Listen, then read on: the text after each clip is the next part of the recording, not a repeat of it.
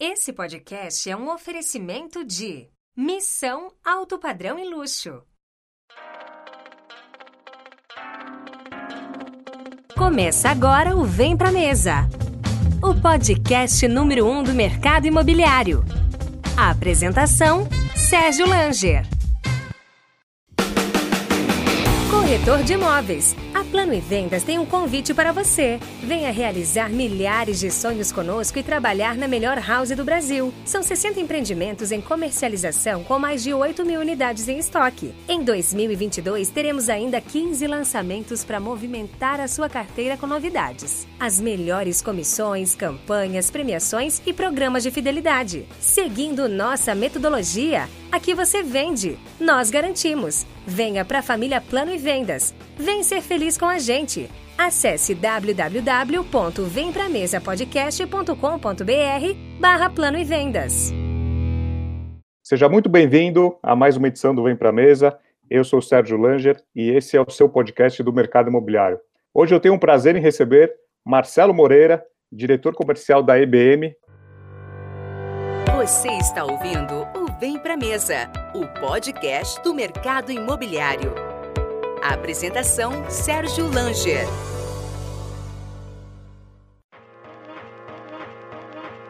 Esse podcast é um oferecimento da House. Quer garantir um futuro com seu imóvel? Com seu imóvel plugado na House, a experiência de alugar fica mais fácil, segura e sem complicação. Na House, você conta com máxima rentabilidade, gestão completa e maior liquidez. House, sua casa on demand. E lembre-se de seguir o Vem Pra Mesa no seu aplicativo favorito de podcast, Spotify, Deezer, Apple Podcasts, Google Podcasts. Estamos em todas as plataformas. Importante você seguir, deixar o seu comentário também, deixar a sua avaliação. Isso é muito importante para que possamos alcançar mais e mais pessoas dentro do nosso mercado imobiliário. Marcelo, seja muito bem-vindo ao Vem Pra Mesa. Grande Sérgio, obrigado, um prazer participar desse podcast hoje. Eu e você já temos uma relação para trás aí, já fizemos algumas coisas juntos e sempre fui, sempre fui seu fã, falo isso explicitamente para qualquer pessoa, é um dos caras que mais entende de mercado imobiliário aí no Brasil. prazer, é um prazer estar na mesa aqui. Vamos falar um pouquinho da nossa experiência de mercado imobiliário. Vamos lá. Legal, Marcelo. Vamos contar um pouquinho sobre a sua trajetória, Marcelo, que é a segunda geração dentro da, da companhia. Marcelo, uma pessoa muito nova, 30 anos apenas, mas começou cedo no mercado imobiliário e tem bastante história para contar. Marcelo, quem não conhece a IBM, a gente tem uma audiência aí Brasil inteiro. Conta quem que é a IBM, onde que ela está baseada. Conta um pouquinho rapidamente a história da IBM. A IBM é uma empresa que meu pai fundou há 38, 39 agora anos atrás, 100% focado no mercado imobiliário, incorporação, é, não sabemos fazer outra coisa, já tentamos fazer outra coisa, não deu certo. É uma empresa que, que atende toda essa cauda do mercado imobiliário, seja incorporação, renda, loteamento, shoppings, que, querendo ou não, uma empresa de incorporação com 39 anos, acho que já passou por muita coisa, já passou por muita crise, sempre retornamos maiores do que a crise veio. Então, a empresa Hoje eu posso falar que a IBM é uma empresa extremamente adaptável. A gente não é inovador, eu acho que o mercado imobiliário não é um mercado inovador, a gente não inova nada, a gente não inventa nada. A gente tem a obrigação de, de adaptar rápido. Esse é o grande sucesso da IBM, uma adaptação rápida às necessidades do cliente, às necessidades do mercado, às necessidades do corretor, às necessidades do marketing. Se eu fosse ficar falando aqui, eu acho que eu não consigo resumir 39 anos em 5 minutos. Mas é uma empresa muito séria, é, sempre tivemos sócios grandes players de sócios, seja Cirela, Elbor, grandes fundos, GP, Quineia, sempre com uma relação muito boa. Essa empresa é muito pautada na honestidade, na credibilidade, e sempre que entrega, até está nas paredes, está em tudo quanto é lugar que você vai andando aqui na empresa, tá? A gente entrega o que a gente promete. Que isso é o mais importante nesse nosso ramo, né? Que a gente vende confiança, o cliente compra um imóvel na planta, sonhando em receber aquilo e o Marcelo foi, foi modesto em falar, IBM é uma das grandes potências aí do Centro-Oeste, quem já foi para Goiânia e passeia pelas ruas, olha para cima, tem assinatura da IBM em, em, muitos prédios de Goiânia, Goiânia é, é, uma cidade que tem essa característica de deixar a assinatura do prédio lá em cima, né, da, da construtora lá em cima, então quando você anda pelas ruas, você consegue avistar lá no topo dos prédios quem que é a construtora, quem que é a incorporadora que assina aquele, aquele empreendimento. Então, você, você rapidamente nas ruas de Goiânia, você já tem ideia do que, que a IBM já, já entregou de, de obra. Agora, falando um pouquinho, Marcelo, da sua entrada no mercado, uma construtora familiar, era natural que você fosse trabalhar na, na empresa. Como é que foi a entrada, a sua entrada na, na IBM? O que, que você fez primeiramente? Se você sofreu algum tipo de preconceito por ser filho do dono? É, Sérgio, muito engraçado, né? É, eu tive duas entradas, uma formal e uma informal. A informal era eu, moleque, com 18, 19 anos, recém entrar na faculdade, querendo ganhar um dinheirinho. Eu falei, cara, como é que eu vou ganhar um dinheirinho aqui? Vamos vender apartamento, ganhar comissão. Isso quase me toma meu diploma, né? Porque quando você é muito novo, começa a ganhar dinheiro de comissão, você pergunta, pô, vou estudar para quê, né? Mas aí comecei a fazer essas vendas, tirei meu Cresce, vendia para amigo alguma coisa. E foi bom. Imagina, você com 19, 18 anos, ganhando comissões, interagindo, fazendo as primeiras vendas, tinha um suporte grande aqui do nosso gerente, de tudo. Num segundo momento, meu pai me chamou e falou: ó, isso é bom, isso é legal, eu já vi que você tem a ver comercial. É muito importante essa, essa barriga no balcão, é muito importante, você está com o cliente, está com o corretor, mas a gente precisa profissionalizar a coisa.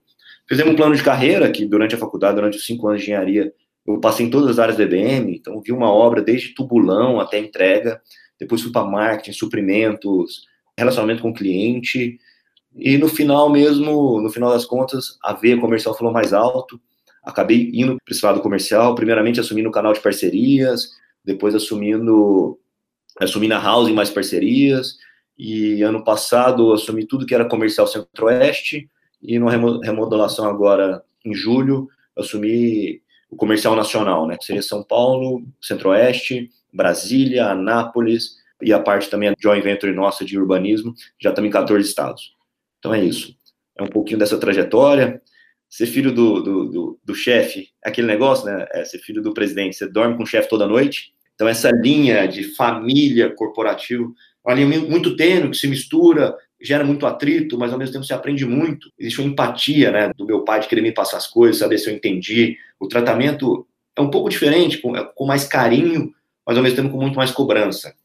A gente brinca aqui que ser filho do chefe é metade da empresa dando tapa nas suas costas e metade da empresa tentando puxar seu tapete tem que ter jogo de cintura, é, a gente acredita nisso, que incorporação é um negócio que tem que ter dono. A história mostra que empresas que não tiveram, que, que os fundadores saíram, executivos assumiram, na maioria das vezes não funcionou, a empresa perdeu o controle, a, a, empresa, a empresa não deu certo, quanto aquelas que mesmo grandes, como a Cirela da Vida, que os donos se mantiveram ali pilotando a empresa, o negócio deu muito certo. Então é uma filosofia que a gente carrega, de muita prudência, eu acho que a partir do momento que você é dono, que seu bolso está envolvido, que tudo aquilo, seu legado está envolvido, você tem um quê de prudência maior.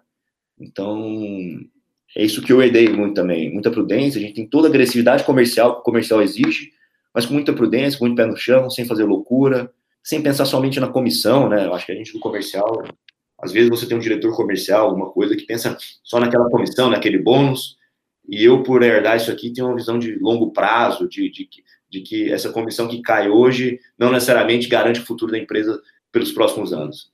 Você comentou que passou pela, pela corretagem, trabalhou como corretor de imóveis. Como é que você enxerga hoje esse trabalho que você atuou como corretor, essa importância de sentir na pele o que é o corretor, de ficar no plantão, de atender cliente? Como é que você olha isso na bagagem que você adquiriu sentando no balcão, né?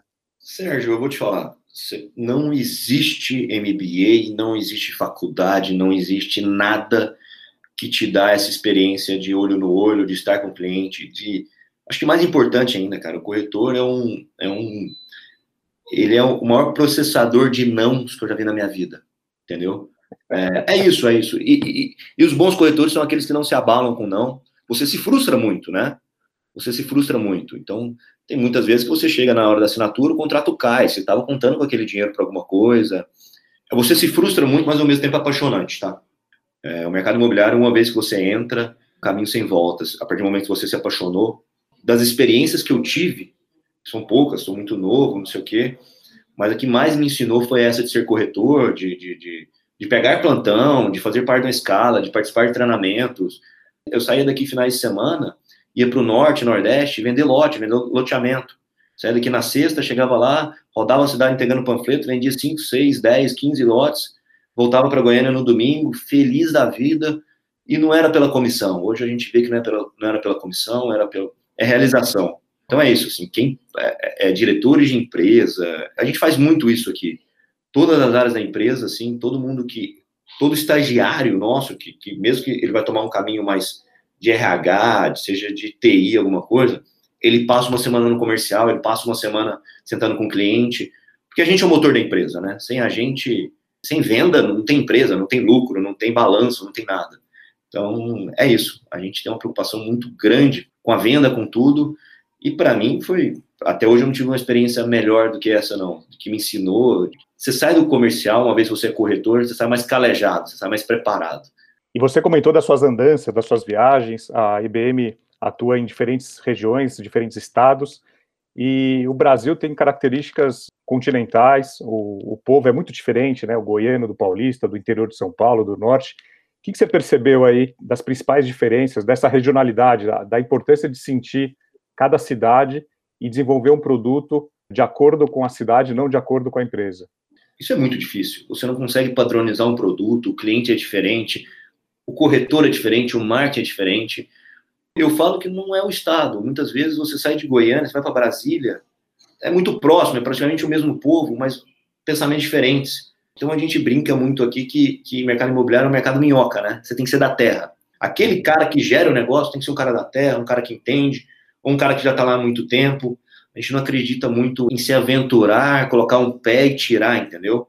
Ou você está com alguém que entende, com alguém que olha para aquilo e enxerga aquilo de uma maneira muito clara, ou você vai bater muita cabeça e isso vai te custar muito dinheiro, muita energia. Aprendemos a duras penas, tá? Aprendemos a duras penas. Quando a gente se aventurou no mercado baiano de Salvador, a gente viu que é um mercado totalmente diferente, não é somente uma cabeça diferente do goiano, do paulista, o corretor é uma cabeça diferente, a imobiliário é uma cabeça diferente, a agência é uma cabeça totalmente diferente. E a gente sentiu falta disso, de alguém no local que entendesse o negócio e traduzisse as coisas de maneira mais clara para a gente, como é que tudo funcionava, como é que as coisas andavam. Que é isso, isso é muito importante no mercado imobiliário. O mercado imobiliário é muito regional ainda, e, e apesar de tudo estar tá se profissionalizando cada vez mais, do específico de cada região, de cada cultura, de cada comportamento que é um dos motivos que muitas grandes empresas, principalmente de São Paulo, que quando abriram capital há 10 anos atrás, foram para o Brasil inteiro, muitas quebraram a cara porque talvez não entenderam essa regionalidade, não escolheram sócios locais corretos e acabaram tentando replicar os mesmos produtos em regiões diferentes e, e não funciona, né? Muitas vezes até em São Paulo a gente brinca que um produto na região uh, oeste, se você levar para leste, você tem que adaptar o produto, né? São Paulo é uma, é uma é um país. No Brasil. E, é, e, a regionalidade é, é, muito forte, né? Então, isso que você falou faz todo sentido. Falando desse atual momento que a gente passa, a gente está com muitas notícias de IPOs de empresas do setor imobiliário.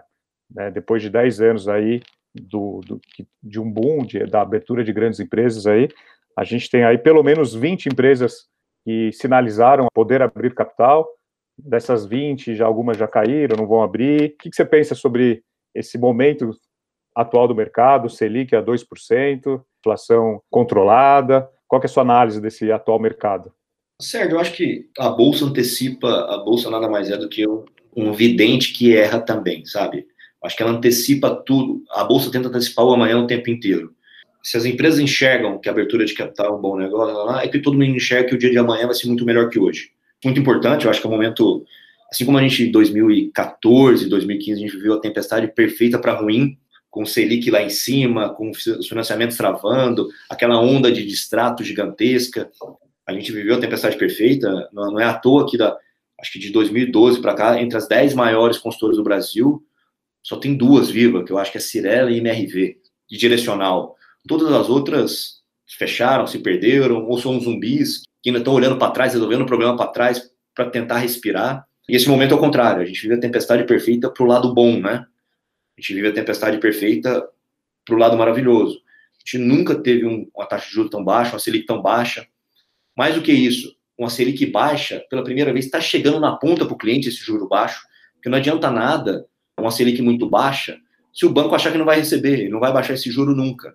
Realmente, as taxas de juros mais baixas estão chegando na ponta, está fazendo sentido você tirar aquele aquele dinheiro da, da, da, da, da aplicação, do CDI, e comprar um imóvel.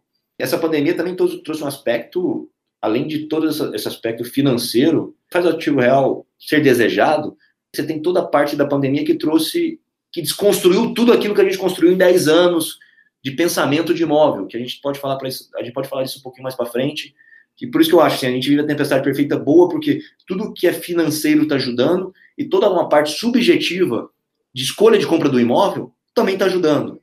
Então não é à toa que a gente está vendo a IBM, as outras incorporadoras batendo recorde atrás de recorde em julho, que era normalmente um mês muito ruim para todo mundo, que era um mês de férias.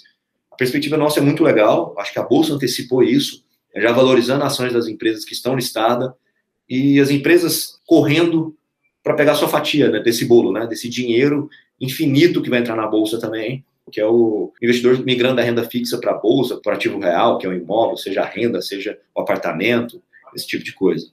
É, o que a gente vê é um mercado muito aquecido. O mês de julho, diferente, principalmente em São Paulo e Centro-Oeste, Sul, normalmente o mês de julho é um mês mais parado por conta de férias. A gente teve uma mudança no cenário por conta da não férias escolares. A gente teve alguns lançamentos no mês de julho e vendas expressivas. Então, a, essa retomada em V, uma retomada muito rápida, está acontecendo é, no mercado imobiliário. Eu acho que ali em abril, quando as coisas. Porque eu acho que os lockdowns começaram na segunda semana de março, o resultado mesmo foi refletido em abril, né? Todo mundo entendeu muito mal em abril. A gente conversava aqui, era. É, você batia 10% da meta, 5% da meta, 15% da meta. Realmente em abril eu assustei, mas eu acho que nem o, o mais otimista dos otimistas que falavam em retomada em V imaginava que a gente estaria tão bem como a gente está hoje. Isso me deixa muito tranquilo, isso me deixa muito confortável para dar um passo para frente. Porque se você falar, pô, quem que era o cara mais otimista que falava em retomada em V, ele jamais falaria que a gente estaria tão bem como a gente está hoje. Falando um pouco da pandemia, a gente ainda vive uma pandemia, a gente saiu do, do, está saindo de um isolamento. Um dos mercados que foi muito afetado foi o mercado imobiliário, principalmente pela questão da, do imóvel. O ser humano nunca ficou tanto tempo em casa quanto ficou durante essa, esse isolamento e muitas novas necessidades, como você falou, começaram a aflorar. O que você percebeu aí de comportamento do consumidor nas buscas, nas ligações, em visitas, esse novo tipo de imóvel, a varanda, o home office, espaços maiores, localização já não é um fator tão importante como era antigamente, as pessoas já, já estão aceitando morar um pouco mais longe, mais em imóveis maiores. O que você pode falar, Marcelo, desse novo comportamento do comprador de imóveis? Isso que aconteceu é trágico. É. A gente perdeu 110 mil. Hoje, a gente está com 110 mil mortes. É um negócio, realmente é um negócio que, que a gente nunca viveu. Mas falando do lado imobiliário aqui, essa pandemia desconstruiu todo um pensamento que vinha sendo construído há muito tempo. De que a gente tem que. A gente não tem que comprar um imóvel, a gente tem que alugar, que a gente tem que morar pequeno, que a gente tem que viver a experiência fora do imóvel. É, eu acho que você compartilhou muito disso, do que era falado, né? Estou falando assim, Sim. é você, ah, é, você não precisa de um imóvel grande, você consegue morar pequeno e morar perto do trabalho, você se dá bem, bababá. Você não precisa comprar um imóvel, aluga, porque agora a gente vai vender a experiência de viagem. Do dia para a noite, você foi obrigado a entrar para dentro de casa, não pode sair, você e sua família, logicamente, né? Eu tive casos que chegam a ser cômicos, assim, de da gente lançar um empreendimento de. A gente tem apartamento aqui de 200, 220 metros quadrados. Chegar o cliente e esperar falar assim: ó, eu tenho que mudar amanhã, porque tô, eu moro num de 90 metros quadrados, eu, minha esposa, minhas crianças, e não tá cabendo, porque o, o apartamento dele era, era apenas um dormitório. As crianças estavam fora, a esposa estava fora. Eles usufruíam do apartamento no jantar e no café da manhã. O resto era todo fora. Do dia para a noite, as pessoas se viram obrigadas a conviver juntos num espaço que não cabia. Então, o imóvel ganhou uma importância muito grande. No momento mais difícil que a gente viveu, desde a Segunda Guerra Mundial, as pessoas se voltaram para uma coisa que elas têm, que é a casa. Elas viram que aquilo não está servindo. Durante uma guerra, para onde você se volta? Para dentro de casa, você não sai na rua. Durante uma pandemia, para onde você se volta? Para dentro de casa. As pessoas viram que isso acontece, tá? Momentos de pandemia, momentos difíceis acontecem. E quando você tem que se voltar para alguma coisa, a única coisa que você tem é sua casa e sua família. Acabou o imóvel ganhou um, um, papel muito grande na vida das pessoas. Então a gente vê esse movimento de pessoas migrando para apartamentos maiores, pessoas que alugavam apartamentos menores querendo mais espaços. A área de lazer ganhou uma importância fenomenal nesse período, né? E é impressionante que a gente, incorporador, também não está preparado para isso, né? Para entregar aquilo que, que um pós-pandemia que um pós-pandemia exige. Vou te dar um exemplo bobo. todos os restaurantes fecharam, todo mundo teve que ir para o supermercado. Quantas vezes você foi no supermercado, Sérgio? Ah, muitas. Muitas vezes. Você chegou no seu prédio, tem um carrinho só para o prédio inteiro. Sim, dois. Máximo dois. No máximo dois, com um prédio, sei lá, de 400 apartamentos, 300 apartamentos, entendeu? Isso mostra o tanto que a gente não está preparado para isso. Ontem eu estava no stand aqui, putz, até lembrei de você, estava no stand, a corretora estava vendendo um imóvel para um cliente nos Estados Unidos. Então ela ligou o FaceTime dela e estava mostrando, mostrando o stand, mostrando tudo, conversando. Cara, é novo, é legal, é, mas que experiência ruim, né? O áudio é ruim, a imagem é ruim, ela não estava conectada no Wi-Fi do stand, porque tinha muita gente conectada, então a, a velocidade estava baixa, mas o 4G dela também estava ruim. A gente ainda não está preparado para entregar uma experiência pós-pandemia, é coisa boba. Provavelmente muita gente vai trabalhar de casa agora.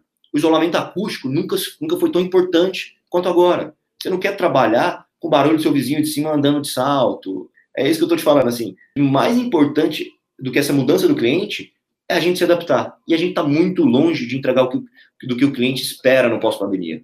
O meu vizinho de cima, eu não conhecia ele até começar a quarentena, mas ele é personal trainer, então ele dá aula em casa, e aí os pesos caem, ele fica pulando, fica chutando. Olha, é uma maravilha, ainda bem que eu vou mudar desse imóvel aqui, mas ter, ter um vizinho personal trainer eh, não é, não é das coisas mais desejadas no, no momento de isolamento. É, mas esse momento difícil ensinou muito pra gente, ensinou muito. A gente foi tudo aquilo que a gente jogava de lado, que é uma interação melhor com o cliente no digital. O corretor sempre teve aquele anseio de trazer o cliente para a mesa, sempre, porque é ali que ele mandava a proposta, ele fecha o. Acho que até o nome do podcast, né? Vem para a mesa. Vem pra é, mesa. o mais importante da venda para o imóvel. Esse momento deixou de existir, não, não tinha mesa. Tinha, você tinha que interagir de longe com o cliente. Até hoje a gente tem interagir de longe com o cliente tenta fazer essa venda acontecer. Então, essa pandemia trouxe muito aprendizado, a duras penas, mas tudo aquilo que a gente via como irrelevante se tornou necessidade do dia para a noite. Quem não se adaptar vai ficar para trás. Você falou algo realmente que faz muito sentido, a questão dos estandes. Até então, tudo acontecia no stand, na mesa, o stand era um ponto primordial na negociação, na jornada da compra. Quem já teve a oportunidade de ir para Goiânia, Goiânia tem estandes pelo menos quando eu fui conheci, estandes belíssimos, grandes, o cliente é muito bem recebido. Eu cheguei a ver em São Paulo, uma época, esse tamanho de estandes é, super bem construídos. Você vê que é investimento, investimento alto. Tive a oportunidade de conhecer uma, também uma loja da, da IBM em Goiânia, super bonita. O que, que muda a partir de agora, Marcelo, na concepção dos estandes? Porque o, o cliente entendeu que ele pode comprar online, que ele pode fazer uma visita virtual. O que, que você imagina que vai ser essas lojas, esse ponto para receber o cliente a partir de agora? Eu acho que o encantamento que o stand promove, isso ainda é muito importante, né? Aquele encantamento que ele chega quando vê um decorado, quando ele se imagina morando naquilo, né? É, é uma parte muito importante da compra, quando ele vê aquele decorado, ele vê o que, que ele pode morar, o que, que ele pode fazer, quando ele se encanta com o projeto do arquiteto. Eu acho que isso não desaparece. Isso continua muito importante, mas levar esse cliente para dentro desse decorado vai ser mais difícil a experiência dele fora no stand vai ter que ser muito melhor. Essa experiência dele de, de ver uma imagem, de conversar com o corretor no WhatsApp, de se cadastrar para gerar um lead, isso vai se tornar mais difícil. Porque vai todo mundo brigar, a parte fora, fora, fora de stand vai se tornar mais difícil. Já era difícil, a gente sabe o tanto que é difícil gerar um lead e tudo, mas vai todo mundo migrar para se especializar nisso, para correr atrás disso, o digital vai ter importância grande, o atendimento online vai ter uma importância muito grande.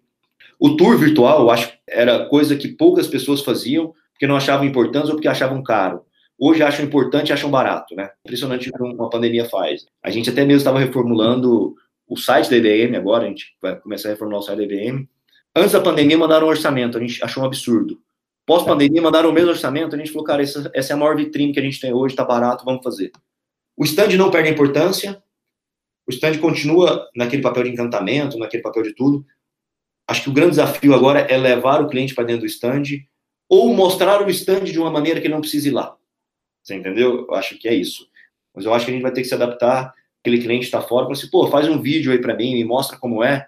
A gente faz isso de uma maneira, uma experiência melhor para o cliente. E não um FaceTime com áudio ruim, uma imagem ruim, um discurso pouco alinhado, entendeu? Eu acho que o stand continua tendo a importância dele, mas você vai ter que levar o stand, tudo isso você viu de bonito aqui em Goiânia, lá, para dentro do celular do cliente, para dentro do computador dele. acho que esse é o caminho dos próximos anos aí. Eu gravei recentemente com o Guilherme Savaia, diretor de transformação digital da Cirela, fizeram um estudo da jornada de compra do cliente, e um dos pontos agora na pandemia é reduzir as idas até o stand. Ele entende que o stand vai continuar tendo essa importância, como você falou, mas o digital ele pode ajudar a, ao cliente ir menos no stand. Então, isso só na hora da assinatura ou na visita do conhecer o apartamento decorado, saber combinar, né, o digital e o físico, cada vez mais eles vão ter que andar lado a lado. Acho que não vai ter só o digital, não vai ter só o físico, o digital ele vai se juntar com o físico é um negócio que vive em São Paulo, qualquer lugar do mercado imobiliário do mundo vive. O cliente se interessa por um apartamento de, de metragem XPTO na localização tal. O corretor bombardeia ele de informação, manda uns 10 para ele. Dos 10, ele escolhe 6 para ele tirar um sábado de manhã e visitar os 6. Acho que você viveu muito isso em São Paulo. Aí ele, vai, ele passa em seis estandes. No último stand, é sempre bom ser o último. Porque ele só lembra do último. O primeiro ele não lembra nem, ele não sabe nem qual que era pô, você visita seis stands em um dia, cinco stands em um dia, não tem como lembrar o que é o quê. O que, que eu acho que muda? O corretor vai continuar mandando um monte de coisa para esse cliente e lá ele vai escolher um. É nessa hora que você tem que se diferenciar. Aquele sábado de manhã que ele vai conhecer o, os apartamentos com a família, antigamente conhecia cinco, seis, ele vai conhecer dois. Essa jornada de escolha não vai ser mais andando na rua conhecendo. Vai ser dentro da casa dele, sentado com a família dele, com o computador, com família esse e esse, não, esse eu gosto, esse eu não gosto, lá, lá, lá. Para no dia da visita, ao invés de ele visitar cinco, seis, ele vai, passar a visitar um ou dois. Aí realmente o stand volta a ser bastante importante. E no momento de crise, como a gente está saindo agora, passou, já passou algumas no mercado imobiliário, a gente tem uma questão que poucas incorporadoras, poucas construtoras, poucas pessoas no mercado imobiliário levam em consideração, que é a marca é o branding da empresa, né? Você fortalecer a marca e ter um posicionamento muito forte. A IBM tem uma marca muito forte, principalmente em Goiânia, é sinônimo de credibilidade, qualidade, tem uma marca tradicional. Como é que você entende essa questão da importância de construir uma marca forte e como a IBM vem fazendo para sempre inovar, para sempre trazer uma marca que seja esteja na cabeça do cliente quando ele for pensar em imóveis? Sérgio, a gente está 39, 40 anos aí de mercado, acho que nada, não existe um marketing, não existe nada tão importante quanto entregar o que você promete, entendeu? Seja de experiência, seja a chave no dia correto, seja o acabamento da maneira que o cliente quis, uma área de lazer mobiliada como você prometeu. Não tem marketing no mundo, não tem agência no mundo que supere isso, tá? Não tem, não tem. Isso você constrói, isso demora. O nosso, o ciclo imobiliário é, é longo. Mais do que nunca agora, eu sempre falei isso para todo, para todo mundo, assim, que, que eu conheço de venda lá. Cara, o que, que é a primeira coisa que você vende no apartamento? Principalmente em construção, é a planta, é a. Não, é a empresa. Você está vendendo algo, está pagando, você está tá depositando muita coisa ali, muito, uma parte considerável da sua renda, em muitos casos, para algo que você não sabe se vai receber. É uma promessa. É, é, o compra e venda o compra e venda do imóvel na planta é uma promessa de é uma promessa de compra, é uma promessa de entrega, né? Um pedaço de papel. Um pedaço de papel que você não está comprando um almoço, um almoço do iFood à tarde. Você está recebendo o um imóvel, o seu sonho daqui cinco anos, daqui quatro anos que seja. Então, acho que depois desse momento, mais do que nunca, o branding, a marca, a solidez, a liquidez também da empresa tem, tem que ser observada. A gente chegou a, naquele momento de quebra-quebra de incorporadoras, 2014, 2015, a gente deixava todas as certidões negativas da empresa na recepção do stand, para que o cliente tivesse acesso. Falar, a empresa não, a empresa, a gente deixava um balanço nosso, para o cliente olhar e falar, a empresa é sólida, a empresa é líquida, ela vai entregar o que, o, o que promete. A marca, a solidez, a liquidez, credibilidade nunca foi tão importante igual antes, né? Infelizmente, pós-pandemia, a gente sabe que algumas empresas não vão sair.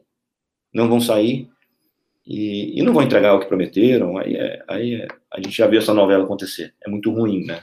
Muito ruim para o cliente, muito ruim para o mercado, é ruim como um todo. E a IBM atua em diferentes setores do, da construção civil, né? Você comentou loteamento, parte de residencial, e mais recentemente criou uma linha de produtos Minha Casa Minha Vida, uma linha econômica. O que, você pode falar um pouco desse mercado econômico, Marcelo, que é super diferente, é totalmente diferente do mercado de médio e alto padrão? Sérgio, experiência muito bacana. A gente sempre atuou no mercado de alto padrão de Goiânia. A gente chegou, chegou a ter 26% de share do, do alto padrão de Goiânia, 30% de mercado. E concorrência aumentou muito, decidimos, até por influência muito grande da Cirela, seu Eli, vamos entrar, vamos entrar, vamos entrar. Entramos. Hoje eu vejo que o alto padrão e o Minha Casa Minha Vida não é que são diferentes, são, é outro esporte. É outro esporte. É como comparar é, tênis com squash. Os dois usam raquete, mas quem joga tênis joga squash, quem joga squash não joga tênis. Experiência é muito legal, é um cliente diferente, é uma experiência de compra diferente. Você vende muito mais crédito do que decorado. Você, o decorado não importa muito se você encanta ou não encanta. O importa é que se aquele cliente consegue pagar aquela parcela ou não. Fomos atrás de, de pessoas que entendiam disso. Você, você, abriu as portas do Garra aí pra gente, Valdomiro Garra, que eu acho que uma palestra que ele deu pra gente, ele mudou todo o direcionamento da empresa quanto ao Minha Casa Minha Vida. Mas é um mercado muito bom, estamos muito felizes. É, o mercado foi zero afetado pela, pela pandemia, muito pelo contrário, estamos vendendo mais, bem mais, não deixamos de vender durante a pandemia. Fizeram um lançamento durante a pandemia? Fizemos um lançamento no meio do lockdown é. E está indo bem, está indo ótimo, está melhor do que a gente esperava. Já vamos lançar outro no mês que vem, daqui 60 dias mais um. A gente quer ter 50%, 40% do, do, do que a gente lança, do que a gente vende no Minha Casa Minha Vida. Você citou o seu Eli Hor, saiu recentemente uma entrevista com ele aqui no Valor Econômico, falando, falando um pouquinho da visão dele desse momento do mercado, da pandemia, do mercado econômico. O que, que você pode falar do seu Eli? Vocês da IBM que têm uma proximidade forte com a Cirela, o que, que vocês aprenderam convivendo em reuniões, em, em, visitas, do seu Eli? Eu acho que depois do barriga, da barriga do balcão de ser corretor, é o segundo MBA que eu posso falar que eu tenho na minha vida, que é, que é uma convivência com o seu Eli, com o Rafa, que também é um, Sim. É, é um gênio, é um cara totalmente fora da curva. O primeiro negócio nosso foi em 2007. Então, de lá para cá, a gente sempre fez tudo junto. A gente divide os mesmos valores de honestidade. São valores que a gente, a Cirela, divide com, muito, com muita honra, assim. Você vê uma empresa igual o seu Eli, o cara... Acho que é a maior referência no mercado imobiliário do Brasil hoje, assim. Eu acho que eu não vejo ninguém ninguém que chega aos pés dele, né? Quando se fala de mercado imobiliário, Aprendemos muito, aprendemos muito, aprendemos todos os dias. É, eles têm aquele tamanho todo deles, aquele, aquele dinheiro todo, mas a humildade, uma, um pé no chão. É, eles perguntam para a gente muito mais que a gente pergunta para eles. Uma coisa que a gente tem tirado do seu Eli é isso. Ele está o tempo inteiro perguntando. É disparado o cara mais curioso que eu já vi, o cara que mais quer aprender que eu já vi. Chega a ser engraçado, ele chega a te encantoar às vezes, assim, do tanto que ele pergunta. Caramba, seu Eli, calma. O cara com muita fome de negócio, com muita fome de negócio, acho que falar do coração dele, falar da parte filantropia dele, é o cara que mais doa no Brasil, é uma referência no mundo de doação, de ajudar o próximo. É impressionante, Sérgio, assim. É, é um cara que está sempre surpreendendo a gente de maneira muito positiva, sabe? E, e, e, você sempre tira muito, muita coisa boa da mesa. Ele te ensina a ser muito ambicioso, a fazer muita coisa boa e, ao mesmo tempo, gastar toda essa energia, todo esse dinheiro ajudando o próximo. Eu acho que isso que move ele, um cara desse é imparável, sabe? É, é uma pessoa imparável. Esse dia a gente estava no carro conversando, ele falou: o dinheiro escravizou vocês, eu escravizei o dinheiro. Ele não trabalha por dinheiro. Uma pessoa que não trabalha por dinheiro é imparável. Quando uma pessoa trabalha por valor, por dogma, por inspiração, essa pessoa é imparável. E eu acho que o maior que a Cirela tem de melhor, assim, capitaneada pelo seu Eli, pelo Rafa, pelo Efraim, o timing perfeito como eles aceleram e freiam, sabe? Eles aceleram no momento certo, freiam no momento certo, tomam decisões sempre muito corretas, muito honestas. É, é uma relação de tanta honestidade, de tanta, de tanta cumplicidade. Tem algumas vezes que eles ligam no financeiro nosso, perguntando a senha da conta da SPE, a senha da, da conta digital da SPE, porque eles nem entram. O senhor ele fala um negócio que é: não tem negócio bom com gente ruim. É por isso que a IBM hoje é a única parceira da Cirela que ela mantém fora de São Paulo que ela não comprou. O Rafa fala muito, fala assim, ó, eu jamais estarei em Goiás sozinho. Eu estou em Goiás por conta da IBM. E falando um pouquinho da sua, da sua vida, da sua rotina, você é um cara muito ligado a esportes, pratica yoga, musculação, jiu-jitsu, boxe, Ixi. tênis, mas o Bloomer falou que você não ganha um game dele faz tempo. Como é que manter toda essa disciplina e o que, que você traz do esporte para sua vida profissional? Eu te falei, se o Bloomer for me pagar o que ele me deve de almoço, ele não tem falência tanto na quadra como aposta. A gente divide uma coisa que é, que aí pelo menos isso a gente não briga, que é, a gente é fã número um do Nadal, né? Acho que a cabeça do Rafael Nadal é a maior cabeça da história do esporte. A mentalidade daquele cara é a maior mentalidade da história do esporte. É, é aquele cara que que, que eu acho que daqui uns anos a gente vai ter um documentário, assim como a gente teve aquele do Jordan, sobre o Nadal, e as pessoas vão se, vão se impressionar igual. É, minha vida toda pautada em esporte, joguei tênis profissional, fiz triatlon, boxe, jiu-jitsu, musculação. Eu acho que a gente traz o esporte, é o que eu trago para o esporte aqui. Muito se fala que a empresa tem que ser uma família. Cara, eu acho que a empresa não é família. A empresa é um time. É um time. Família, você releva, família, você passa a mão na cabeça, família, você aceita coisas de que pessoas, de que você não aceitaria de pessoas externas. Aqui eu trato como um time. Aqui a gente motiva, apoia, paga bem quando tem que pagar, mas também a gente não alisa. A gente não alisa na hora de, de cobrar, na hora de pedir resultado, ou na hora daquele cara que não está entregando já um, longo prazo, você ter que devolver ele para o mercado, trazer uma pessoa nova. Acho que muito disso. Acho que o esporte me ensinou muito, muito como gerir pessoas, como motivar pessoas para que elas entreguem o melhor delas para um bem coletivo, entendeu? Que as pessoas acordem de manhã entregam o melhor delas sabendo que ela vai ganhar bem e que ela está entregando algo grande para a empresa também. Acho que isso é o mais importante do, do, que o esporte trouxe. Agora a rotina é aquela, acorda sempre muito cedo, 5 e meia, 6 da manhã, faz um primeiro esporte, vou trabalhar, às vezes na hora do almoço vou para o meu boxe, para o jiu-jitsu, e uso, uso, isso muito como válvula de escape também, né? O comercial drena muito a energia da gente, estressa muito a gente, e isso é uma válvula de escape. Acho que um corpo, um corpo saudável, a mente saudável, só ajuda no mundo corporativo, no mundo com a família, com tudo. Uma coisa que eu prezo muito é, é, é tá com a cabeça sã, tá com o corpo bem, porque aí essa máquina que a natureza fez, que é, que é o corpo nosso, que é, é a maior máquina que a natureza já fez, é, funciona bem, você entrega tudo aquilo que, que você quer, até mais, né? Falando um pouquinho do seu Elbio Moreira, presidente da IBM, CEO da IBM, seu pai, como é que se enxerga o seu pai, seu mestre, seu mentor na sua vida? Cara, meu pai, eu não estou falando isso aqui que é para você não, falo para quem quiser. Meu pai é uma, meu pai é um, a prova de que o esforço supera o talento.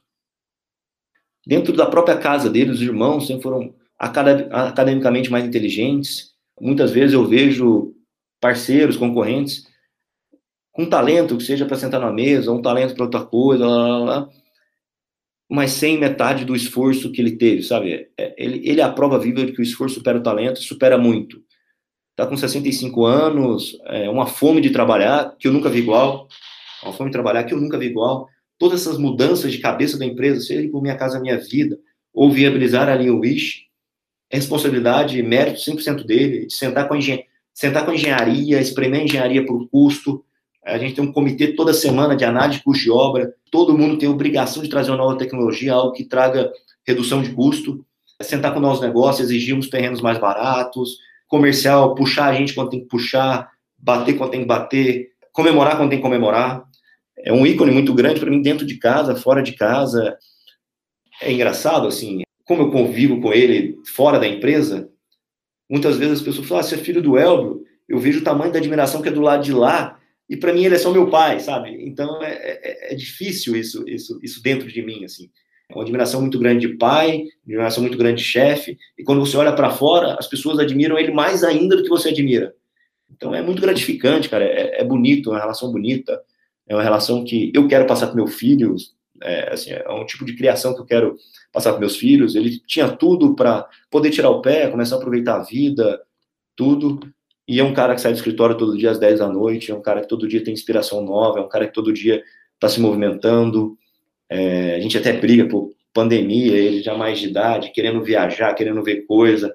Mas é infreável, eu, já vi que é imparável, tá? É imparável, não adianta, é uma guerra que eu vou perder.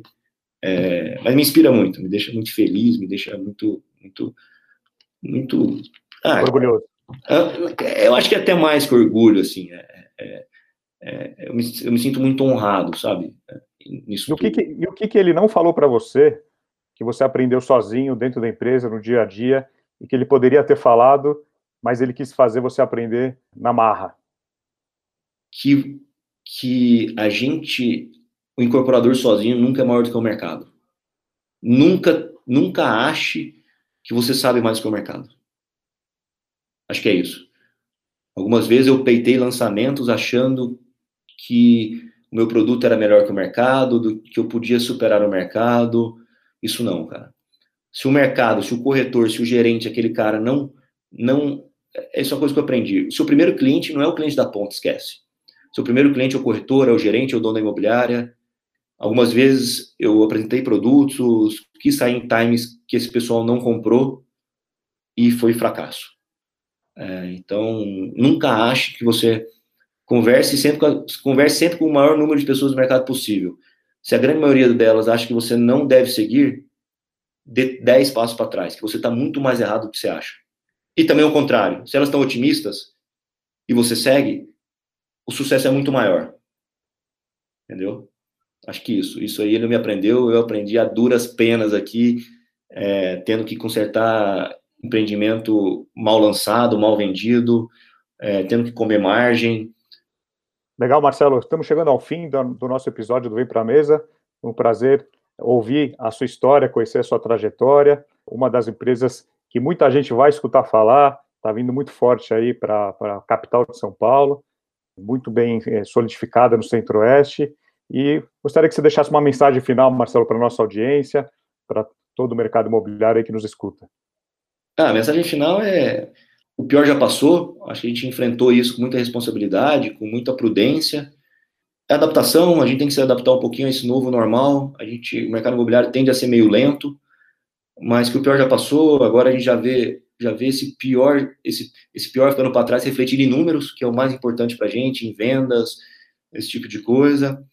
E vamos trabalhar. Acho que a gente tem uma a gente tem uma missão muito grande aqui, uma missão muito muito forte aqui, que é entregar um imóvel, entregar um sonho, entregar o cliente do outro lado da mesa se compromete, se compromete muito pesado é, com a gente, a gente também se compromete. Trabalho duro, sabe? É trabalho duro, trabalho prudente, é muita humildade, é muita humildade. A gente vê esse mercado imobiliário com um ego muito inflado e não é por aí, não é por aí. Quando eu, quando eu, quando a gente vê o seu Eli entrando em stands da concorrência e se fazendo de cliente, para entender o máximo daquilo, é quando você vê que esse mercado você tem que ter ego zero, aprender, muita humildade e trabalho duro. Acho que não, nada, nada supera isso, não. Obrigado, Sérgio. Vem para a mesa. Obrigado, pessoal. Uma honra muito grande estar aqui. Sérgio, sou seu fã. Continuo mais ainda agora estando seus podcasts. Obrigado, amigo. Legal, Marcelo. Obrigado. Pessoal, semana que vem tem mais. Tchau.